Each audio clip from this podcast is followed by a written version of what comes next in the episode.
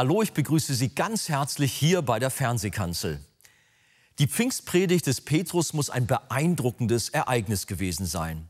Nicht allein, weil wahrscheinlich weit mehr als 3000 Menschen aus vielen Teilen der Welt den Worten des Petrus zuhörten, sondern auch, weil 3000 Menschen nach dieser Verkündigung zum lebendigen Glauben an Jesus Christus kamen. Doch was zeichnete diese Predigt aus?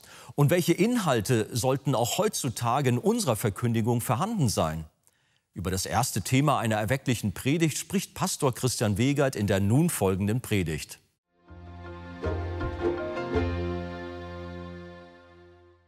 Wir machen heute Fortsetzung in der Apostelgeschichte und ich lade euch ein, Apostelgeschichte 2 ab Vers 14 aufzuschlagen und wenn ihr könnt, mit mir aufzustehen. Wir wollen jetzt Apostel Petrus hören.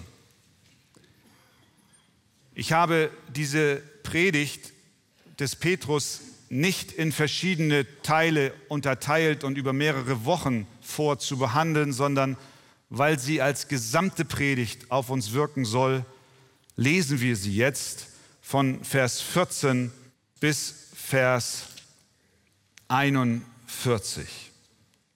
Da trat Petrus zusammen mit den elf auf, erhob seine Stimme und sprach zu ihnen, ihr Männer von Judäa und ihr alle, die ihr in Jerusalem wohnt, das sollt ihr wissen und nun hört auf mein Wort. Denn diese sind nicht berauscht, wie ihr meint, es ist ja erst die dritte Stunde des Tages, sondern dies ist es, was durch den Propheten Joel gesagt worden ist. Und es wird geschehen, in den letzten Tagen spricht Gott, da werde ich ausgießen von meinem Geist auf alles Fleisch. Und es soll geschehen, jeder, der den Namen des Herrn anruft, wird errettet werden. Ihr Männer von Israel, hört diese Worte.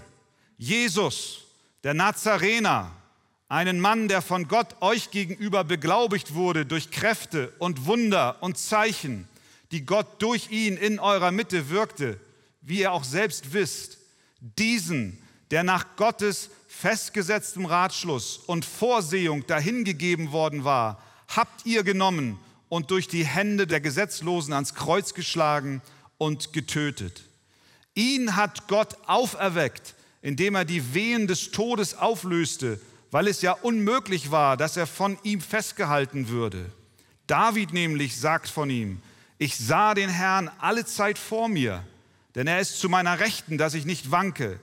Darum freute sich mein Herz und meine Zunge frohlockte.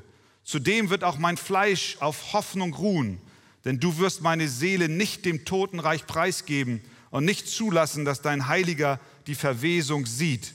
Du hast mir die Wege des Lebens gezeigt. Du wirst mich mit Freude erfüllen vor deinem Angesicht. Ihr Männer und Brüder, es sei mir erlaubt, freimütig zu euch zu reden von dem Stammvater David. Er ist gestorben und begraben und sein Grab ist unter uns bis zu diesem Tag. Da er nun ein Prophet war und wusste, dass Gott ihm mit einem Eid verheißen hatte, dass er aus der Frucht seiner Lenden, dem Fleisch nach, den Christus erwecken werde, damit er auf seinem Thron sitze, hat er vorausschauend von der Auferstehung des Christus geredet, dass seine Seele nicht dem Totenreich preisgegeben worden ist und auch sein Fleisch die Verwesung nicht gesehen hat. Diesen Jesus hat Gott auferweckt. Dafür sind wir alle Zeugen. Nachdem er nun zur Rechten Gottes erhöht worden ist und die Verheißung des Heiligen Geistes empfangen hat von dem Vater, hat er dies ausgegossen, was ihr jetzt seht und hört. Denn nicht David ist in den Himmel aufgefahren, sondern er selbst sagt, der Herr sprach zu meinem Herrn, setze dich zu meiner Rechten, bis ich deine Feinde hinlege als Schemel für deine Füße. So soll nun das ganze Haus Israel mit Gewissheit erkennen, dass Gott ihn sowohl zum Herrn als auch zum Christus gemacht hat. Eben diesen Jesus, den ihr gekreuzigt habt. Als sie aber das hörten, drang es ihnen durchs Herz. Und sie sprachen zu Petrus und den übrigen Aposteln. Was sollen wir tun, ihr Männer und Brüder? Da sprach Petrus zu ihnen, tut Buße. Und jeder von euch lasse sich taufen auf den Namen Jesu Christi zur Vergebung der Sünden. So werdet ihr die Gabe des Heiligen Geistes empfangen. Denn euch gilt die Verheißung und euren Kindern und allen, die ferne sind, so viele der Herr, unser Gott, herzurufen wird. Und noch mit vielen anderen Worten gab er Zeugnis und ermahnte und sprach, lasst euch retten aus diesem verkehrten Geschlecht. Diejenigen, die nun bereitwillig sein Wort annahmen, ließen sich taufen. Und es wurden an jenem Tag etwa 3000 Seelen hinzugetan. Amen. Amen. Nehmt Platz. 3000 Seelen nach nur einer Predigt. Das ist eine Quote. Ich wünschte, die hätten wir jeden Sonntagmorgen. 3000 Menschen wurden in die Gemeinde in Jerusalem nach nur einer Predigt aufgenommen. Das muss gewaltig gewesen sein. Es muss beeindruckend gewesen sein, als Petrus aufstand und zu dieser riesigen Menge sprach.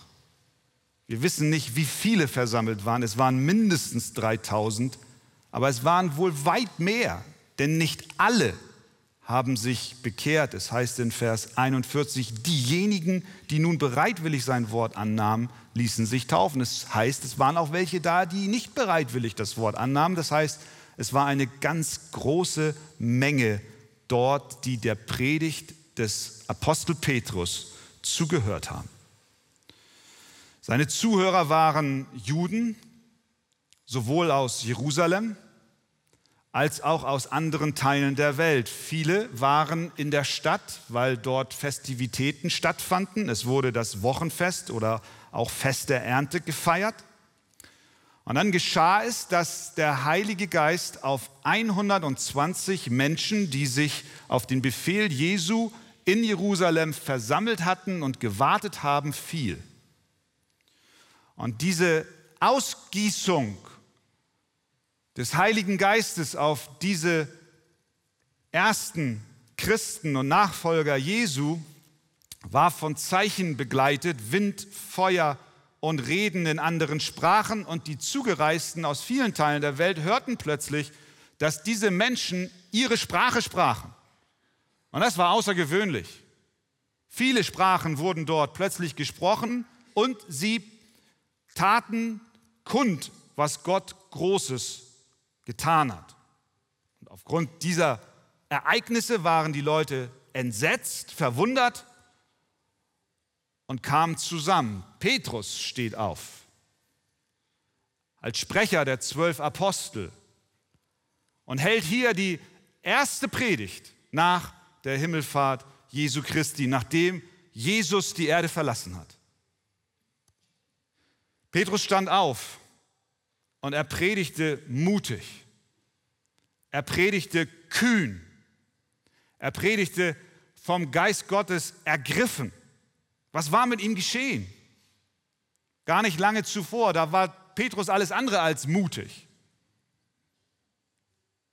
Als Jesus verraten wurde, festgenommen wurde und man den Petrus fragte, sag mal, du, du kennst ihn doch, den Jesus. Du gehörst doch zu ihm. Da war dieser Petrus, der hier mutig aufsteht, ein ängstlicher, ein schüchterner, ein sündiger Verleumder seines Herrn und Heilandes. Gott hatte diesen ängstlichen Versager zu einem außerordentlichen Werkzeug Gottes gemacht. Das vorweg. Das ist eine Ermutigung. Auch für dich und auch für mich. Wie groß unsere Sünde auch sein mag. Egal wie sehr du auch in der Vergangenheit versagt hast. bedeutet nicht, dass du für immer beiseite geschoben bist, sondern Gott hat Kraft zu vergeben. Gott hat Möglichkeiten wiederherzustellen. Er hat alle Macht, das zerbrochene Gefäß, was durch dein Versagen in Bruch gegangen ist, wieder zusammenzufügen und dich zu einem Gefäß zu seiner Ehre zu machen. Er kann wiederherstellen, er kann neu gestalten, er kann auch dich wieder zur Ehre Gottes einsetzen. Das tat er mit Petrus, der ihn verleugnet hat. Und so stand Petrus auf und er predigte furchtlos. Und am Ende dieser Predigt taten 3000 Menschen Buße. Wie sehr wünschen wir uns solche Erweckungsversammlungen. Was wir heute Morgen machen wollen, ist nichts anderes als uns zu den Füßen des Apostel Petrus setzen. Wir wollen heute Petrus predigen lassen.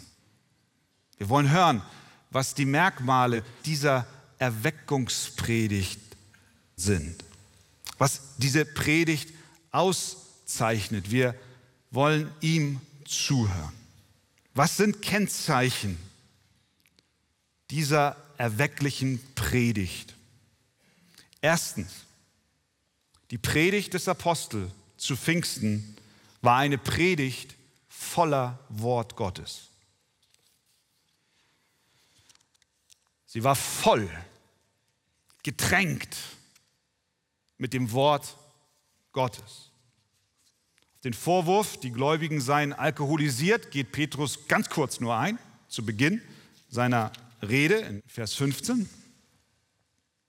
Er macht klar, ihr lieben Leute, die ihr die Gläubigen verdächtigt, dass sie betrunken seien, denkt dran, um 9 Uhr morgens ist kein Frommer in Jerusalem jemals besoffen gewesen. Und insofern war das Thema erledigt. Aber dann führt er seine Zuhörer sofort zum Wort Gottes. Kennzeichen einer erwecklichen, Kennzeichen einer lebendigen, Kennzeichen einer lebensspendenden Verkündigung ist immer das Wort Gottes. Er führt sie sofort zum Wort Gottes. Immer und immer wieder nimmt Petrus Bezug auf die Bibel, das Alte Testament, die damalige Bibel. Er zitiert aus Joel 3, er zitiert aus Psalm 16, er zitiert aus Psalm 110. Das Wort Gottes war Grundlage, das Wort Gottes war Basis seiner Verkündigung.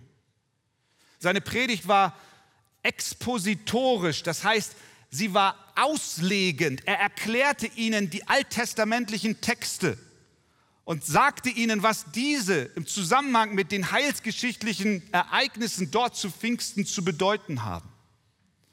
Er tat nicht seine persönliche Meinung kund. Er nahm nicht Stellung, persönliche Argumente hervorzubringen zu gesellschaftlichen Entwicklungen, sondern was er tat, war, er verkündigte das Wort Gottes. Er tat es auch nicht in einer Weise, um seinen Zuhörern zu gefallen, sondern was er tat ist, ich bringe euch zum Wort der Wahrheit. Die Bibel muss, die Bibel bleibt, die Bibel wird immer Basis erwecklicher Verkündigung sein.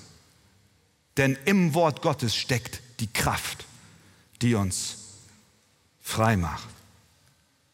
Und er führt es uns vor. Wir können lernen. Es ist auch eine Predigt für Prediger heute Morgen, aber es ist auch eine Predigt für Zuhörer. Er geht zum Propheten Joel. Und er erklärt anhand des Propheten Joel, was jetzt hier vor sich geht. Er sagt in Vers 16, dies, was ihr hier erlebt, ist das, was durch den Propheten Joel gesagt worden ist. Was ist gesagt? Zitat, von Vers 17 bis 21. Wumm, Bibel. Und es wird geschehen in den letzten Tagen. Für die Apostel waren die letzten Tage angebrochen mit dem Kommen Jesu Christi. Zu unterscheiden vom letzten Tag, den Tag des Gerichts. Und es wird geschehen in den letzten Tagen, spricht Gott, da werde ich ausgießen von meinem Geist auf alles Fleisch. Das war nicht immer so. Der Geist Gottes war nicht immer auf alles Fleisch ausgegossen. Im Alten Testament war er auf einzelne Menschen zu besonderen Zeiten und für besondere Aufgaben ausgeschüttet. Aber jetzt, erklärt Petrus, ist eine neue Zeit angebrochen. Der Geist Gottes ist ausgegossen auf alles Fleisch. Denken wir an Mose. Ihr erinnert euch, der war ja von Gott eingesetzt, das Volk Israel zu führen aus Ägypten heraus in das gelobte Land. Und mit dieser Aufgabe waren viele Verantwortlichkeiten verbunden. Und wir lesen in den Mosebüchern, dass Mose an einen Punkt kam, wo er fast überfordert schien.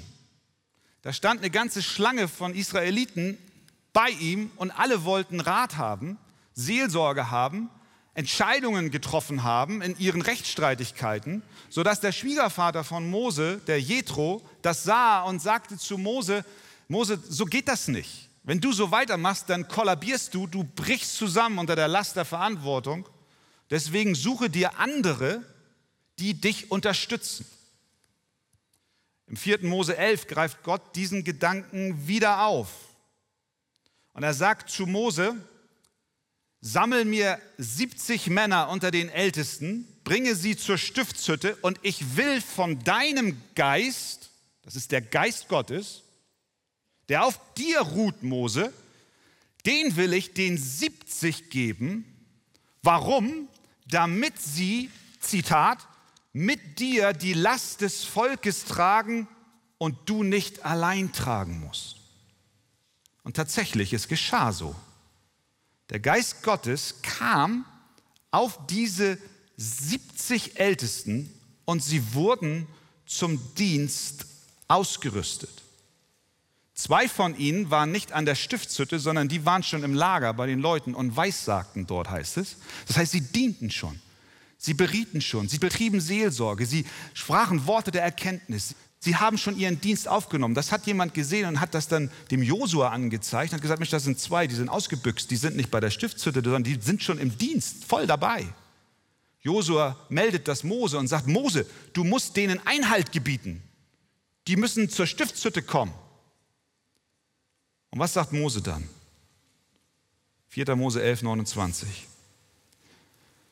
Ach, dass doch das ganze Volk des Herrn weissagen würde, dass doch der Herr seinen Geist auf sie legen würde, dass der Herr doch seinen Geist auf sie alle, alle legen würde, dass der Geist Gottes doch das ganze Volk erfüllen möge, so dass die Last nicht allein auf mir, nicht allein auf den 70, sondern verteilt aufs ganze Volk ist dass der Herr doch den Geist geben möge, dass jeder im Volk, wenn sein Nachbar mit Nöten kommt, wenn sein Nachbar mit Fragen kommt, wenn sein Nachbar mit Problemen kommt, ein Wort der Erkenntnis, ein Wort der Weissagung, ein Wort der Auferbauung hätte, dass doch das Volk untereinander sich dienen möge zur Ehre Gottes und zur Auferbauung des gesamten Volkes. Ach, wenn doch, das war das Gebet des Mose, wenn doch das ganze Volk vom Geist Gottes erfüllt werden würde. Der Prophet Joel, den der Apostel Petrus hier zitiert, der greift diesen Gedanken auf. In einer Notsituation des Volkes Israel prophezeit er diese Worte und es wird geschehen. In den letzten Tagen spricht Gott, da werde ich, ich füge ein, das Gebet des Mose erhören da werde ich meinen Geist ausgießen auf alles Fleisch, auf eure Söhne und eure Töchter. Sie werden Weissagen und eure jungen Männer werden Gesichte sehen und eure Ältesten werden Träume haben. Ja, auch über meine Knechte und über meine Mägde werde ich in jenen Tagen von meinem Geist ausgießen und sie werden Weissagen. Petrus sagt, ihr lieben Juden hier in Jerusalem, dieses Wort hat sich vor euren Augen erfüllt. Der Heilige Geist ist nicht nur ausgegossen auf einen, nicht nur ausgegossen auf 70, sondern auf Frauen, Männer, Knechte, Mägde, Söhne, Töchter, auf jeden im Volk Gottes. Auf jeden. Auch auf dich, wenn du zum Volk Gottes gehörst.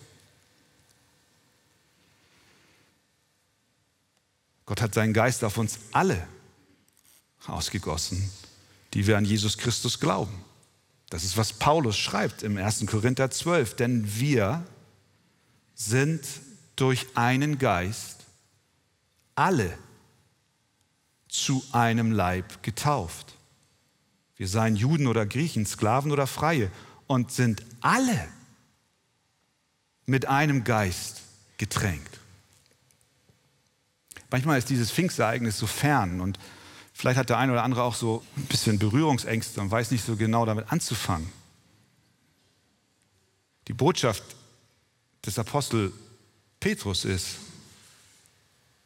Gott hat seinen Geist auf alle seine Kinder ausgegossen. Auch auf dich, auch auf mich. Bist du ein Kind Gottes, dann hast du den Heiligen Geist. Dann bist du befähigt, in der Kraft des Heiligen Geistes ein Zeuge zu sein. Dann bist du befähigt, in der Kraft des Heiligen Geistes zu dienen. Du, du bist befähigt. Schau nicht immer auf andere, auf die vermeintlich Großen. Gott hat seinen Geist auf alle ausgegossen. Da ist keiner ausgenommen. Niemand. Was ist die Anwendung für uns bei diesem Gedanken?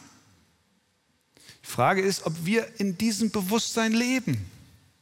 Ich muss gestehen, ich lebe nicht immer in dem Bewusstsein. Kommst du von einer großartigen Pastorenkonferenz und sitzt da irgendwo in der Reihe und hörst die Großen predigen. Dann denkst du, ach ja, die haben, was du nicht hast. Die haben nicht, was ich nicht habe. Wir haben alle den gleichen Geist. Sie haben unterschiedliche Gaben, wir haben alle unterschiedliche Gnadengaben, aber wir haben alle denselben Geist. Das ist die Frage, kommen wir mit dem Bewusstsein in die Gemeinde, dass wir wohl auf der einen Seite genährt und gestärkt und erbaut werden wollen durch das, was am Sonntagmorgen im Gottesdienst geschieht. Aber haben wir auf der anderen Seite auch im Blick, dass wir mit dem Geist Gottes erfüllt sind, der uns befähigt zu dienen. Gehen wir mit diesem Anliegen in die Gemeinde, den anderen zu sehen, auf seine Probleme einzugehen, mit ihm zu beten, ihm Worte der Ermutigung und des Trostes und der Hoffnung zuzusprechen, sodass Glauben entsteht. Der Geist Gottes wirkt. Er wirkt in der Arche, weil wir mit ihm erfüllt sind. Und das tut er durch Gebet, das tut er durch Anbetung, das tut er durch Gespräch und durch praktische Hilfe. Die Erweckungspredigt war gegründet auf dem Wort Gottes.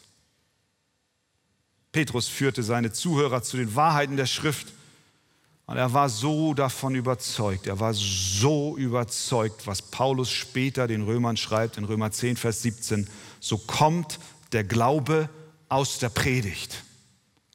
Das Predigen aber durch das Wort Gottes. Er war sich sicher, dass das Wort Kraft hat, Menschen zu retten, dass es lebendig ist, dass es kräftig ist, dass es schärfer ist als jedes zweischneidige Schwert, dass es Herzen, die aus Stein sind, durchdringen kann. Daher lasst uns nicht das Vertrauen in die Kraft des Wortes verlieren. Die Bibel ist und die Bibel bleibt Grundlage erwecklicher Predigt und möge es in dieser Gemeinde stets so sein, dass das Wort Gottes Zentrum unserer Predigt, Zentrum unseres Gottesdienstes ist. Denn allein dort sehen wir die Kraft zur Errettung. Amen.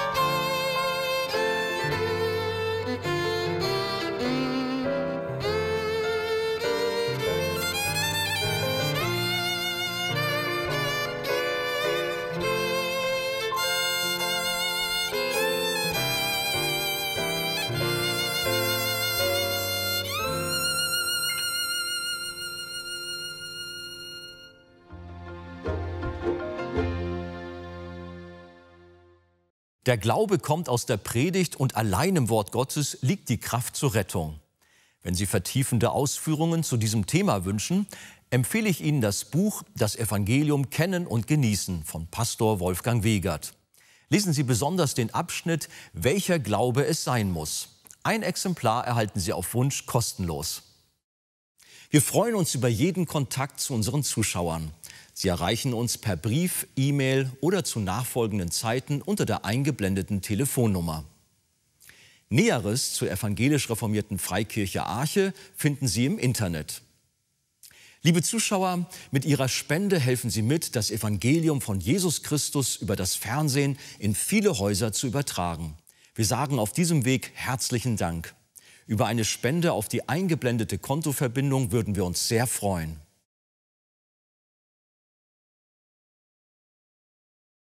Das Wort Gottes ist und bleibt die Grundlage erwecklicher Predigt, denn allein dort finden wir die Kraft zur Errettung. Dieses Thema werden wir auf unseren nächsten Veranstaltungen weiter vertiefen.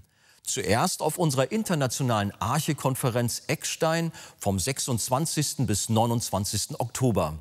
Das Konferenzthema lautet Die Gemeinde, Pfeiler und Bollwerk der Wahrheit. Die Sprecher sind CJ Mahaney, Bob Coughlin und Jeff Percival aus den USA sowie Christian Wegert, Wolfgang Wegert und Andy Mertin. Parallel läuft ein Kinderprogramm. Bitte melden Sie sich online an auf ecksteinkonferenz.de und dann auch bei Evangelium für unser Land. Pastor Wolfgang Wegert kommt mit einem Team nach Bern in die Schweiz. Und zwar am Sonntag, den 17. September. Der Gottesdienst beginnt um 15.30 Uhr im Eventforum Bern. Die genaue Adresse ist Fabrikstraße 12 in 3012 Bern. Jeder ist ganz herzlich eingeladen und bringen Sie gerne auch Ihre Freunde und Bekannte mit. Wir freuen uns auf Sie. Nun verabschiede ich mich von Ihnen. Tschüss, bis zum nächsten Mal.